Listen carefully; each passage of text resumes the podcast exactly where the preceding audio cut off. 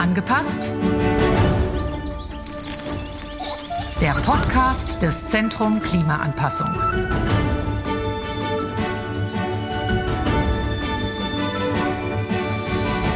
Hallo und ein herzliches Willkommen zu einer neuen Folge von Angepasst, der Podcast des Zentrum Klimaanpassung. Mein Name ist Daniela Ulbing und ich freue mich sehr, dass Sie wieder dabei sind. Ja, worum geht es bei Angepasst? Wir beschäftigen uns mit den Folgen des Klimawandels und da vor allem mit der Klimaanpassung. Wie können wir mit den bereits bestehenden Folgen des Klimawandels umgehen und wie können wir uns auf das, was da noch kommen wird, vorbereiten? Die Folgen des Klimawandels stellen vor allem Kommunen und soziale Einrichtungen vor großen Herausforderungen. Aber natürlich ist uns allen klar, dass gleichzeitig auch Unterschiede bei den Städten und Gemeinden, was die Betroffenheit gegenüber dem Klimawandel angeht, existieren. Und genau wegen dieser Unterschiede werden für eine effektive Planung belastbare Klimadaten und Informationen benötigt. Sie sind quasi eine wichtige Wissensgrundlage, um das Thema der Klimaanpassung zu kommunizieren Anpassungsziele zu diskutieren und eine Ableitung von zielgenauen Anpassungsmaßnahmen zu ermöglichen. Und genau da kommen meine heutigen Gäste ins Spiel. Um Kommunen und soziale Einrichtungen bei der Anpassung zu unterstützen, stellen der Deutsche Wetterdienst auf nationaler Ebene und Fachbehörden der Länder wie etwa das Landesamt für Natur, Umwelt und Verbraucherschutz NRW, kurz LANOV NRW genannt, wissenschaftliche Datengrundlagen und Kartenmaterial in sogenannten Klimainformationssystemen auf Webportalen bereit. Und deshalb freue ich mich sehr, dass ich von beiden Institutionen heute GesprächspartnerInnen hier habe. Petra Fuchs ist Leiterin des Sachgebietes Stadt- und Regionalklimatologie im Referat Zentrales Klimabüro des Deutschen Wetterdienstes in Offenbach und dazu Dr. Tobias Kemper. Er ist Dezernent in der Koordinationsstelle Klimaschutz und Klimaanpassung am gerade genannten LANUF NRW. Hallo zusammen, schön, dass Sie da sind. Hallo. Hallo. Also ich freue mich natürlich, dass Sie uns auch einen Einblick in die Nutzung der frei verfügbaren Klimadaten und Karten geben, denn wir möchten natürlich wissen, welche Vorteile diese bieten und wie dann auch Kommunen und soziale Einrichtungen konkret damit geholfen werden kann. Also lassen Sie uns einfach starten mit der Bedeutung von Klimadaten. Frau Fuchs, Sie arbeiten mit den Daten. Ohne diese Daten wäre ja, ich sag mal, die Klimakrise gar nicht so zu begreifen. Aber was versteht man denn genau unter Klimadaten? Welche Daten erfasst der DWD und vor allem über welchen Zeitraum sprechen wir da? Ja, also wir erfassen Klimadaten aus ganz unterschiedlichen Quellen. Das sind zum einen ähm, Stationsbeobachtungen von ganz normalen Messstationen, die schon ähm, weit äh, in die Vergangenheit reichen. Also äh, wir haben Stationswerte, die bis ins 19. Jahrhundert reinreichen, also schon über 100-jährige Reihen auch darstellen.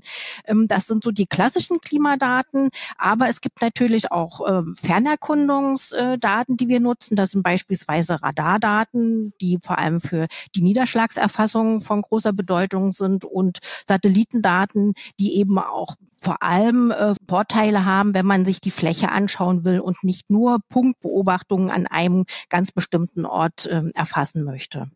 Ja, und dann ähm, haben wir neben den ganz äh, konventionellen Stationsbeobachtungen, die ja äh, ein möglichst äh, großes Gebiet repräsentieren äh, sollen, auch Stadtklimastationen, die dann eben auch tatsächlich das Klima direkt in den Innenstädten erfassen soll. Aber dazu kommen wir vielleicht gleich noch.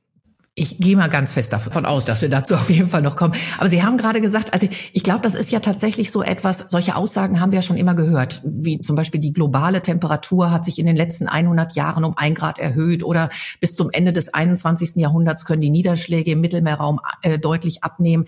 Das sind also die Klimadaten, die dann als Faktengrundlage für solche Aussagen dienen. Also wenn ich Sie jetzt eben richtig genau. verstanden habe, wenn das so weit in die Vergangenheit geht, woraus man eben dieses Klima ableiten kann oder eben auch möglich künftige das Klima, äh, Klima ableiten kann. Also das es gibt natürlich auch noch Informationen, die noch weiter ähm, in die Vergangenheit reichen, wie beispielsweise Eisbohrkerne, ähm, die dann eben ähm, auch Informationen über Jahrhunderte und Jahrtausende geben können, aber die Daten, mit denen wir äh, arbeiten, sind vor allem die klassischen Beobachtungsdaten, mhm. weil die ja schon auch bis zum Anfang der Industrialisierung zurückreichen und damit eine wichtige Informationsquelle darstellen äh, für die Entwicklung seit dem Beginn der Industrialisierung und damit dann eben auch den Klimawandel gut beschreiben können. Mhm.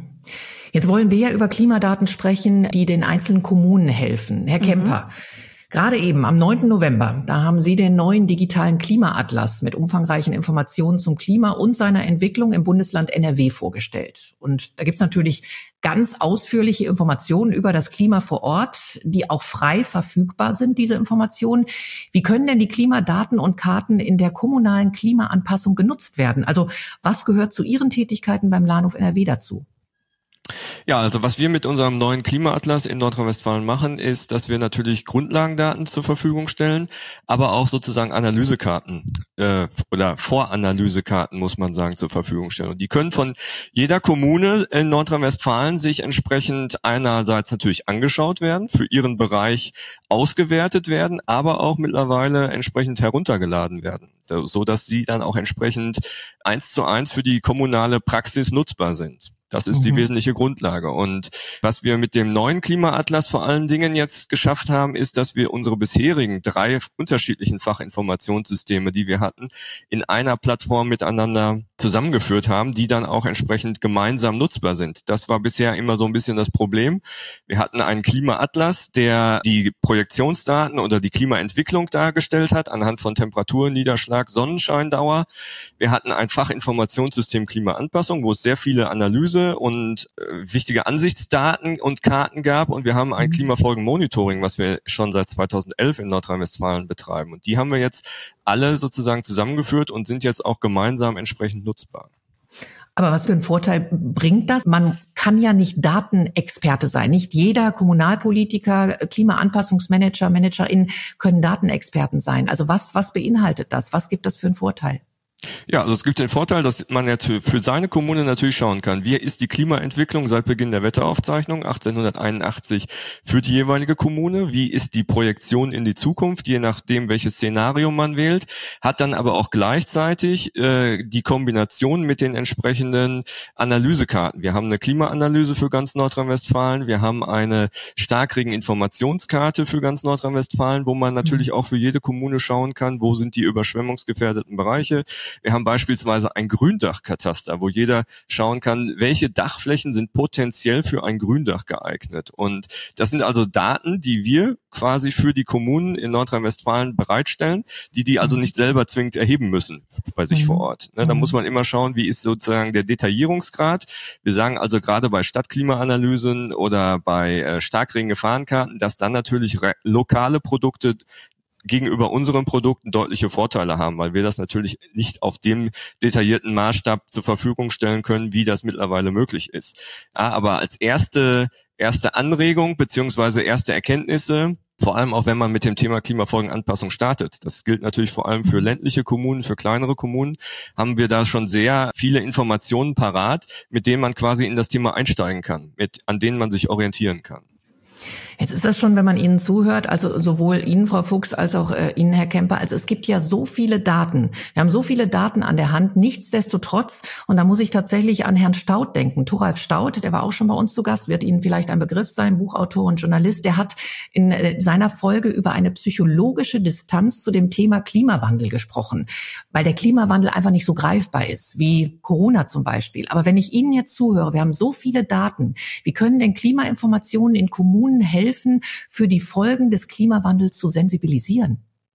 Das ist eine schwierige Frage. Ähm, ich teile Ihre Einschätzung, dass es natürlich äh, nicht so ganz einfach ist, diese Fülle an Informationen zu verarbeiten und auf eine Basis zu bringen, dass sie auch gut verständlich sind.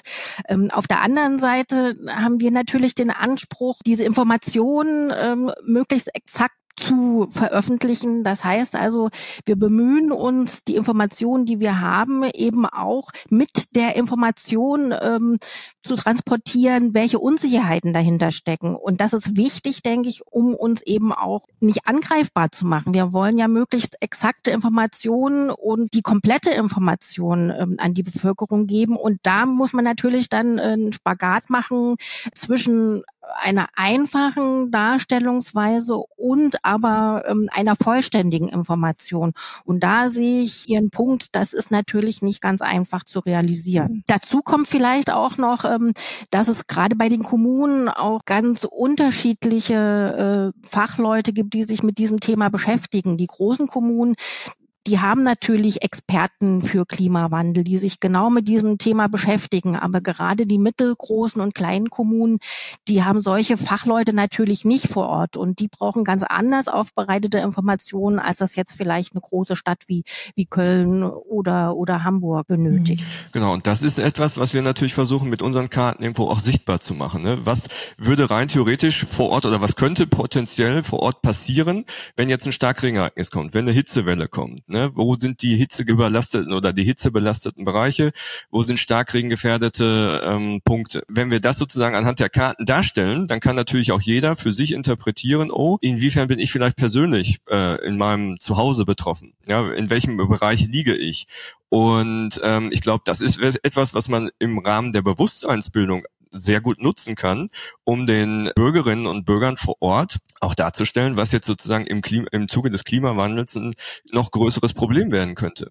Was wir einerseits natürlich versuchen, ist so ein bisschen auch die Projektionen reinzubringen. Da kann man sich anschauen, wie sich das mit den Sommertagen, mit den heißen Tagen in Zukunft auch entwickeln, ja, dass man das auch visualisiert. Ich denke, das sind gerade diese Kartengeschichten, diese, diese Kartenanwendungen, die sind halt sehr wertvoll, um einfach mal zu zeigen, was passiert denn vor Ort. Ne? Und wie entwickelt sich das? Wir wissen natürlich nie, wann kommt das nächste Starkregenereignis, wie wird sich die nächste Hitzewelle genau ausgestalten, aber was wir da drüber natürlich schon irgendwo kennzeichnen können, ist, wo sind die gefährdeten Bereiche an der Stelle. Aber da komme ich nochmal auf die Komplexität der Daten, die Sie ja gerade selbst angesprochen haben, auch nochmal zu sprechen.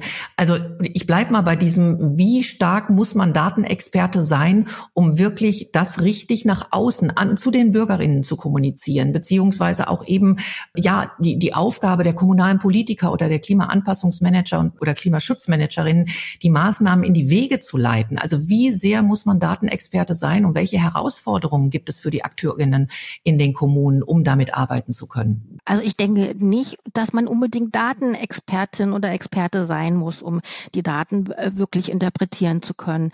Wie Herr Kemper schon sagte, wenn ich eine Übersicht äh, zur Verfügung stelle, äh, in diesem Bereich ist die Wahrscheinlichkeit sehr groß, dass die Zahl der heißen Tage beispielsweise in den nächsten 30 Jahren um fünf Tage ansteigt, dann weiß ich, ich habe eben wirklich ein Problem, wenn ich jetzt schon mit der Hitze zu kämpfen habe.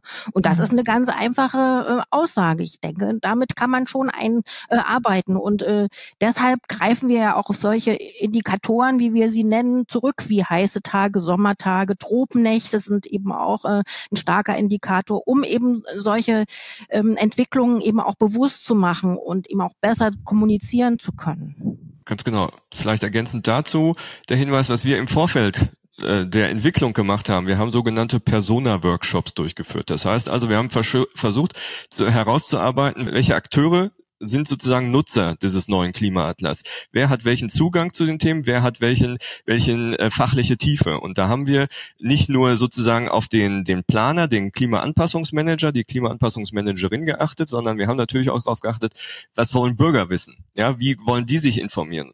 Und wie will, will sich zum Beispiel der politisch interessierte Bürger auch informieren? Und dann haben wir sozusagen jetzt vor allem, was dieses Kartentool angeht, zwei verschiedene Zugänge. einmal das Einfache, wo jeder Bürger für sich gucken kann, ja, anhand der zentralen, der einfachen Information, wie entwickelt sich das Klima bei mir vor Ort. Und dann haben wir sogenannten Profizugang, wo dann wirklich alle Details, die man sich im Grunde genommen für so eine Kommune äh, vorstellen kann, anhand von verschiedenen Handlungsfeldern dargestellt werden. Und so haben wir natürlich sozusagen für jeden, versuchen wir da natürlich den entsprechend guten, besten Zugang zu geben. Nichtsdestotrotz kann auch der Privatinteressierte sich natürlich Karten aus dem ähm, aus der tiefergehenden Version dazuladen, wenn sie ihn im Grunde genommen nochmal weiter interessieren. Mhm. Von äh, aus der Erfahrung Ihrer beider Erfahrung heraus, wie nutzen denn dann Kommunen die Klimadaten und Karten oder vielleicht eben auch, wie äh, Herr Kemper gerade gesagt hat, tatsächlich der normale Bürger, die normale Bürgerin? Ich glaube, das ist ganz unterschiedlich. Also wie schon gesagt, es kommt eben darauf an, dass jetzt eine große Kommune ist mit Fachleuten oder eine kleine Kommune, wo sich wirklich die Bürgerin oder der Bürger darüber informieren möchte. Aber da gibt es halt äh, eben auch eine ganze Bandbreite und auch eine Bandbreite, die sich so ein bisschen äh, nach dem Expertenwissen der Fachleute oder eben der Laien richtet, die diese Daten dann abrufen. Also wir haben eben auch ähm, bei äh, der Bereitstellung unserer Klimadaten mit unserem Climate Data Center eben auch äh, eine Plattform, wo sich Experten die Daten einfach nur runterladen können äh, von einem FTP-Server. Das machen die Leute, die genau wissen, was sie wollen, die eben solche Anwendungen wie in Nordrhein-Westfalen jetzt entstanden sind, eben auch nutzen, um dann Visualisierungen zu machen, die vereinfachen.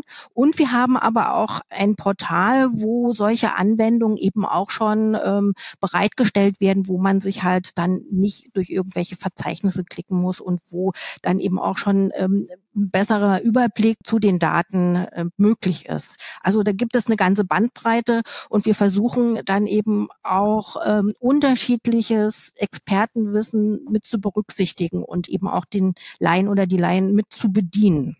Mhm. Herr Kemper, Sie haben es vorhin ganz kurz angesprochen, aber lassen Sie uns noch mal darüber sprechen. Wie funktioniert Klimamessung in der kommunalen Klimaanpassung? Wie können die Klimadaten erfasst werden? Ja, einerseits kann man natürlich froh sein, wenn man eine DVD-Wetterstation hat, weil die sind natürlich, die liefern Daten, die sehr gut sind und entsprechend nutzbar sind. Also das ist immer schon mal, wenn man so eine Wetterstation vor Ort hat, können auch von anderen ähm, äh, Institutionen natürlich sein, dann hat man natürlich schon mal eigene Daten, die man entsprechend auswerten und nutzen kann. Ähm, dann hängt es immer natürlich davon ab, wie lang ist die Zeitreihe, die entsprechend nutzbar ist. Ähm, darüber hinaus und das ist eine Entwicklung, die gibt es auch jetzt seit einiger Zeit, geht es natürlich schon auch in die Richtung, ähm, dass man vor Ort Messungen durchführt. Ne? Also ich kenne ein Beispiel aus der Stadt Soest, das nennt sich Bürgerwolke Soest. Da sind dann sozusagen 100 Sensoren, 100 Temperatur- und äh, Luftfeuchtigkeitsmessgeräte sozusagen in der Bürgerschaft verteilt worden, an verschiedenen Standorten natürlich, also an 100 verschiedenen Standorten in der, in der Stadt, die dann letztendlich live das Wetter aufzeichnen und dann entsprechend Daten generieren. Und das ist natürlich etwas, womit ich dann auch Unterschiede innerhalb der Städte herausarbeiten kann, wo ich gucken kann, okay, wo sind jetzt die äh, besonders hitzebelasteten Bereiche vielleicht? Und wie ist es in den Außenbereichen, wo es dann natürlich entsprechend mit Belüftungsmöglichkeiten viel besser ist und dementsprechend die Temperatur vielleicht nicht ganz so stark ansteigt. Das sind natürlich Sachen, ne, wie, wie ich vor Ort messen kann. Dann gibt es natürlich die Möglichkeit, dass man Messfahrten macht. Ja, Ich habe jetzt vor einiger Zeit ein Beispiel gehört, da ist es sozusagen sind die, ist in den Bussen gemessen worden, die durch das Stadtgebiet gefahren sind oder auch in Straßenbahnen, die natürlich sozusagen ihre Routen haben und dann entsprechend an verschiedenen Orten, von verschiedenen Orten entsprechend auch Daten senden können. Mhm. Das ist etwas, was äh, sozusagen jetzt auch immer mehr wird, woran man sich dann natürlich dann vor Ort orientieren kann. Das ist ganz wichtig. Wenn man das alles nicht hat, dann kann man zumindest über diese, wie wir es sagen, interpolierten Daten äh, natürlich annäherungsweise herausarbeiten, äh, wie sich das in der eigenen Kommune beispielsweise verhält. Da, da müssen Sie jetzt nochmal drauf eingehen. Wie hießen die Daten? Interpolierte Daten?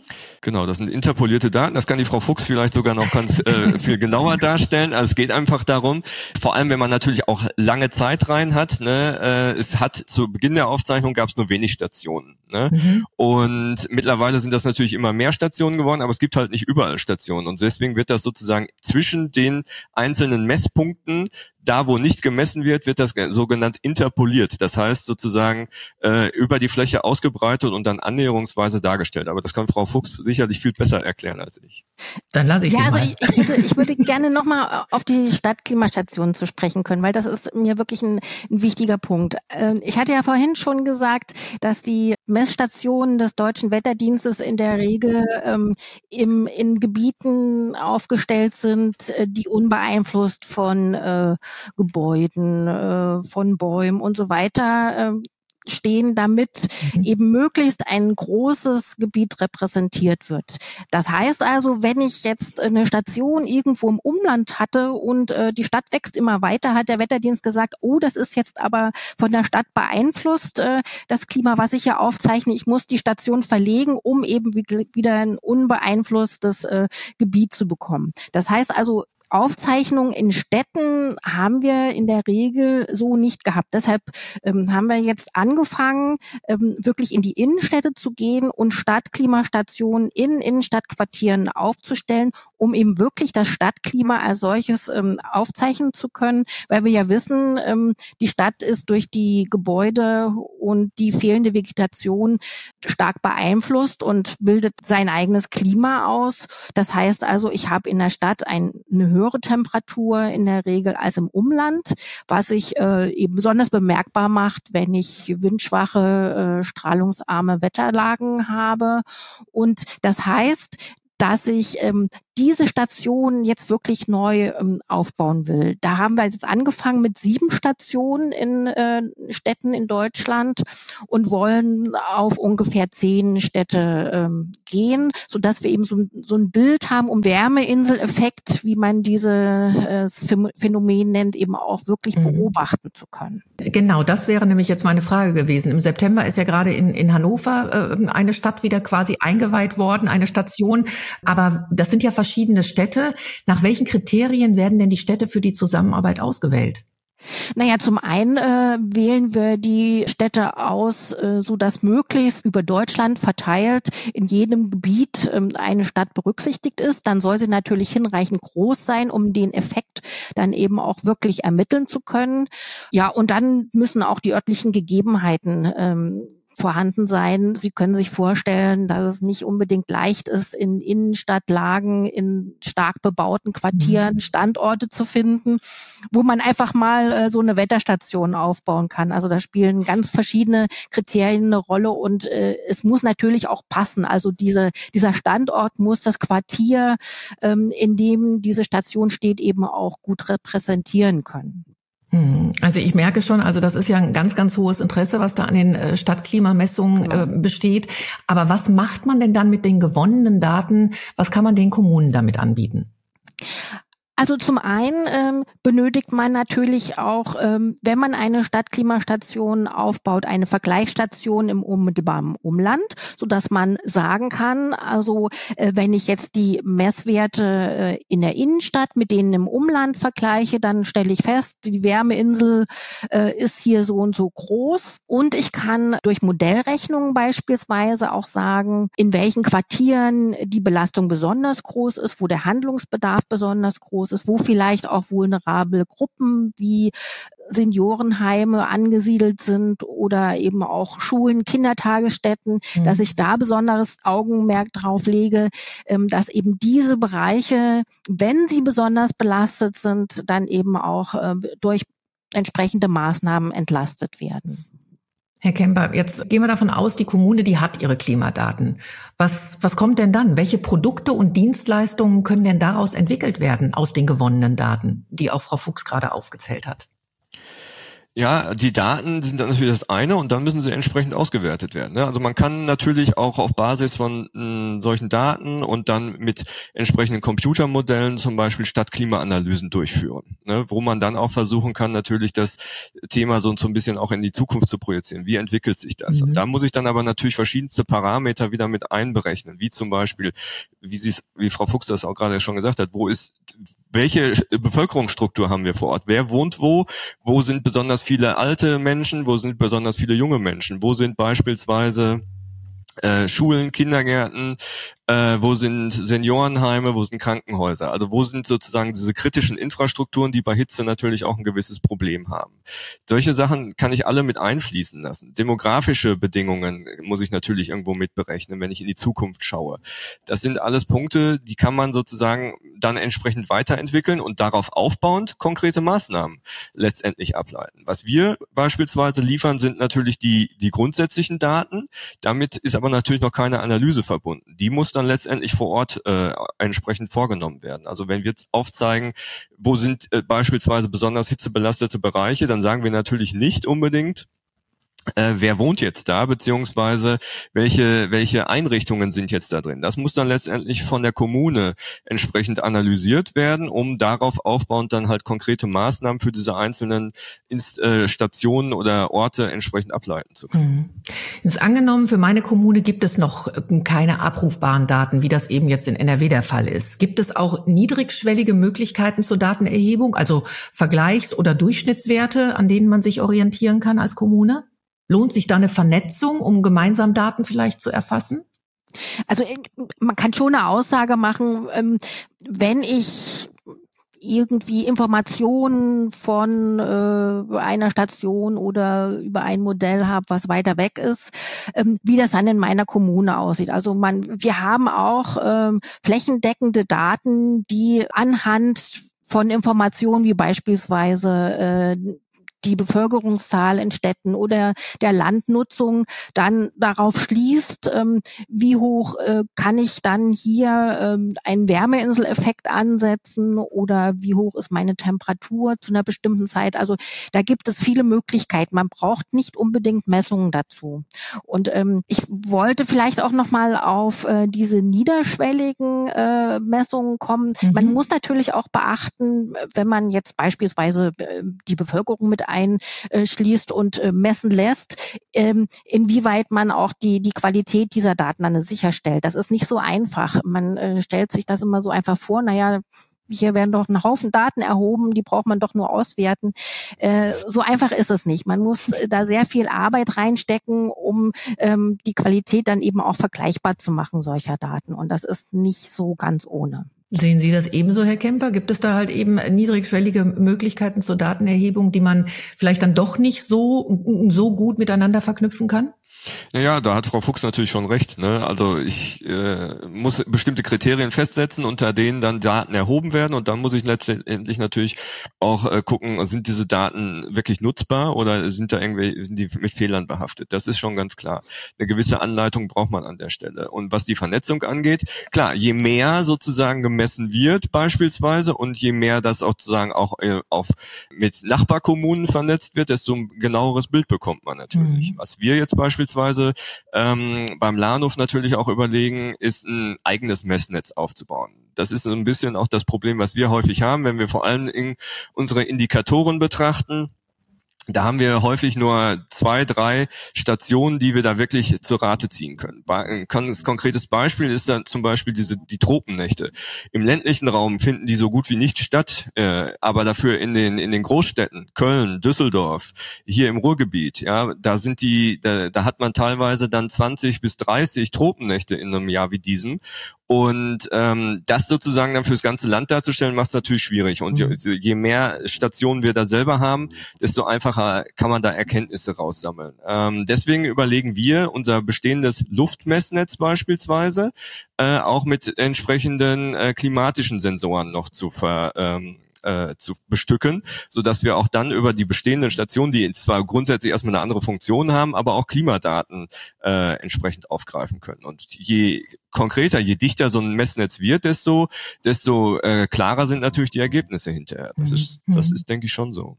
Sie haben gerade Indikatoren angesprochen, Frau Fuchs. In welchen Bereichen benötigen wir denn noch mehr oder andere Informationen für passgenaue Klimaanpassung?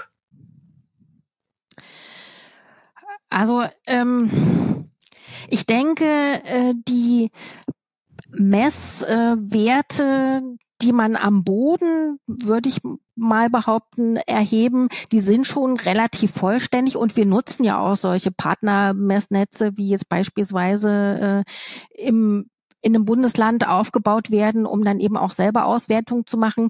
Was wir stärker ähm, auch nutzen werden, sind Satellitendaten. Da haben wir ja inzwischen auch äh, eine ganze Reihe von Satellitendaten, beispielsweise mit den Sentinels, die eben auch relativ hochauflösend äh, messen. Da kann man inzwischen auch schon ganz gut Informationen äh, für städtische Auflösung äh, rausziehen.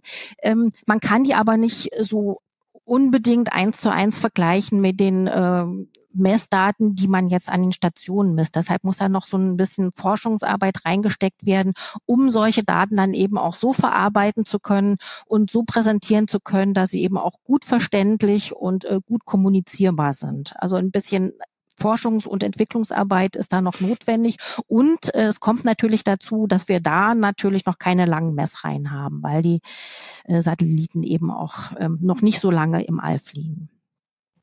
Welche Informationen äh, fehlen Ihnen noch, Herr Kemper, um passgenauere Klimaanpassung überhaupt bewältigen zu können? Naja, also wir sind ständig auf der Suche nach weiteren ähm, Daten, äh, Informationen etc. Gerade wenn es sozusagen um dieses Klimafolgenmonitoring geht, was auch in Nordrhein-Westfalen gesetzlich entsprechend verankert ist über das dortige Klimaanpassungsgesetz. Ähm, da haben wir zurzeit 79 Indikatoren, die wir betrachten, teilweise über längere Zeiträume natürlich, teilweise aber auch eher kurze Zeiträume. Und wir sind ständig eigentlich auf der Suche nach weiteren Indikatoren, gerade wenn es sozusagen im Gesundheitsbereich äh, geht, ja, mhm. oder im Verkehrsbereich, da wo bisher noch nicht so viel vorhanden ist, da würden wir natürlich gerne auch weitere Daten nutzen, aufbereiten und dann entsprechend da auch Erkenntnisse raus ableiten. Das ist, äh, glaube ich, ganz wichtig. Und ansonsten ist es gerade äh, dieser dieser neue Klimaatlas, der soll halt ein lebendes System sein. Da werden dann auch regelmäßig weitere Kartenwerke sozusagen dazugeschaltet. Mhm. Ein ganz konkretes Beispiel Beispiel, was auch jetzt bei der Veröffentlichung sehr gut ankam, sind Bodenversiegelungsdaten, die wir haben. Die liegen zwar häufig auch auf kommunaler Ebene vor, aber halt nicht sozusagen so in der, in der visuellen Darstellung, wie wir sie jetzt bieten. Und da wollen wir sozusagen hinkommen, dass wir auch da die Zeitreihe letztendlich mit reinbinden, dass man über die Zeit schauen kann, wie hat sich die Bodenversiegelung beispielsweise verändert. Und das hat dann natürlich letztendlich auch wieder Auswirkungen auf das Stadtklima ne, vor Ort. Und ähm, das sind so Daten, da sind wir, da sind wir immer auf der Suche, immer im Austausch mit anderen Institutionen, dass wir da dann auch entsprechende Daten nutzen können, die wir dann für Nordrhein-Westfalen letztendlich aufbereiten und den Akteuren vor Ort zur Verfügung stellen wollen. Natürlich. Da würde ich vielleicht gleich nochmal einhaken. Gerade diese Bodenversiegelungsdaten sind ein Beispiel dafür, dass man die ja auch ähm, als Input benötigt, wenn man Modellrechnung für die Stadt macht. Es gibt ja äh, spezielle Stadtklimamodelle, wo man eine ganze Reihe von Informationen auch nochmal ab ableiten kann. Aber die benötigen zum einen äh, Beobachtungsdaten, um äh, vergleichen zu können, ob die Modellergebnisse eben auch wirklich realistisch sind. Und zum anderen braucht man genau diese Daten, um solche Modelle auch füttern zu können und dann eben auch realistische Ergebnisse äh, bekommen zu können. Und äh, diese ähm, dieser Bedarf ähm, dass Modellsimulationen äh, und Beobachtungsdaten da eben Hand in Hand gehen und ähm, beide notwendig sind, um Aussagen machen zu können. Ich denke mal, das ist sehr wichtig. Und damit kann man dann eben auch äh, beispielsweise Klimaanpassungsmaßnahmen immer besser bewerten. Also was äh, kann ich erreichen, wenn ich jetzt äh, in einem bestimmten Quartier einen Park anlege oder ähm, ist es vielleicht besser, ich ähm, baue da in diesem Bereich eine Wasserfläche, um halt die Verdunstung zu erhöhen.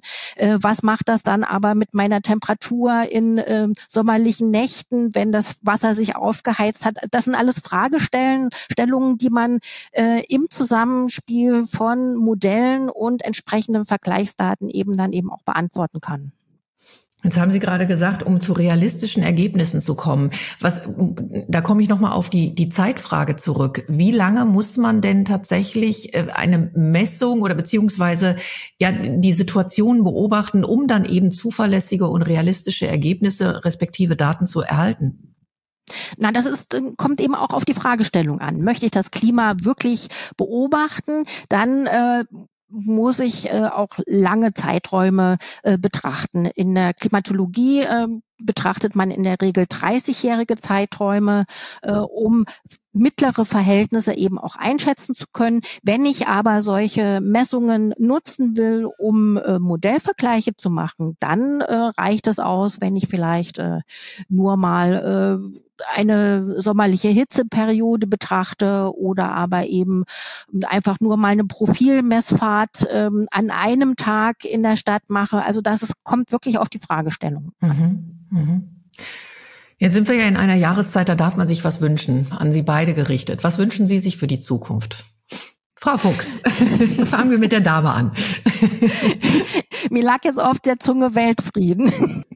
ähm, äh, ja, was wünsche ich mir? Ich wünsche mir, dass das Bewusstsein äh, für die Herausforderungen des Klimawandels ähm, weiter ähm, in den Köpfen der Menschen erhalten und ausgebaut wird, weil ich habe das Gefühl, ähm, das ist ein Thema, was gern mal so ein bisschen verdrängt wird. Und wenn andere Themen in den Vordergrund gestellt werden, dann ähm, ist das nicht mehr so präsent in der Öffentlichkeit, aber ähm, es ist ja immer noch da, das Problem. Und deshalb äh, finde ich es wichtig, äh, auch immer wieder darauf aufmerksam zu machen, äh, dass wir daran arbeiten müssen und dass äh, wir da eben wirklich auch nicht nachlassen dürfen und ähm, alle Maßnahmen, die uns zur Verfügung oder alle Möglichkeiten, die uns zur Verfügung stehen, auch ergreifen, um den Klimawandel möglichst einzugrenzen, auch wenn es jetzt äh, vielleicht ähm,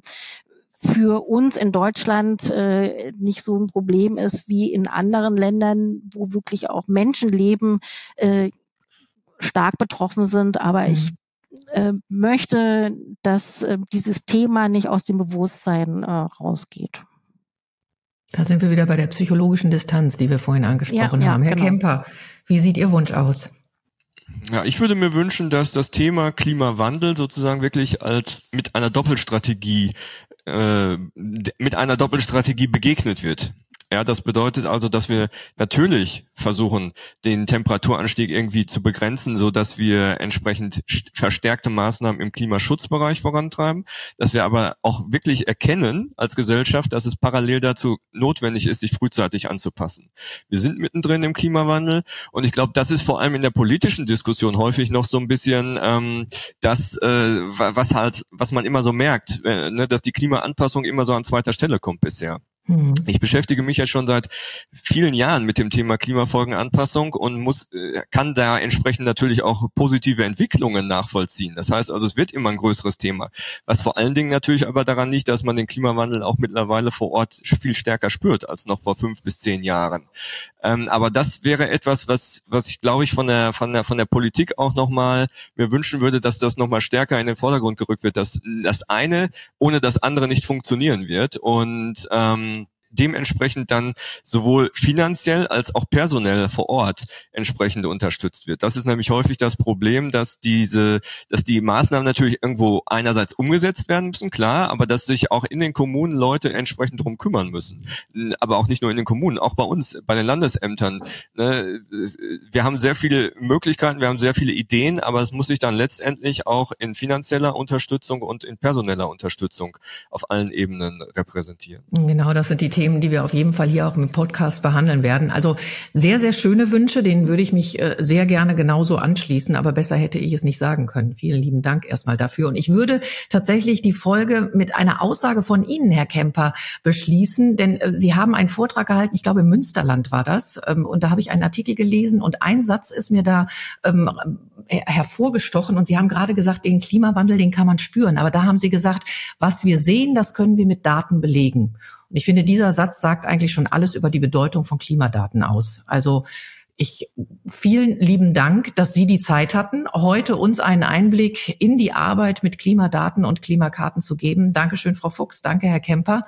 Und ich denke, Klimadaten, die können uns ja auch zeigen, wie wir klimafreundlicher handeln. Also das heißt, einen Einfluss auf unser Leben nehmen. Also wir werden uns ganz sicherlich noch des Öfteren damit befassen. Danke auch an Sie, liebe HörerInnen, für Ihr Interesse. Wir würden uns natürlich sehr freuen, wenn Sie unseren Podcast abonnieren. Wir freuen uns auch über Ihre Bewertung und Ihre Meinung, aber am meisten freuen wir uns natürlich, wenn Sie das nächste Mal wieder dabei sind.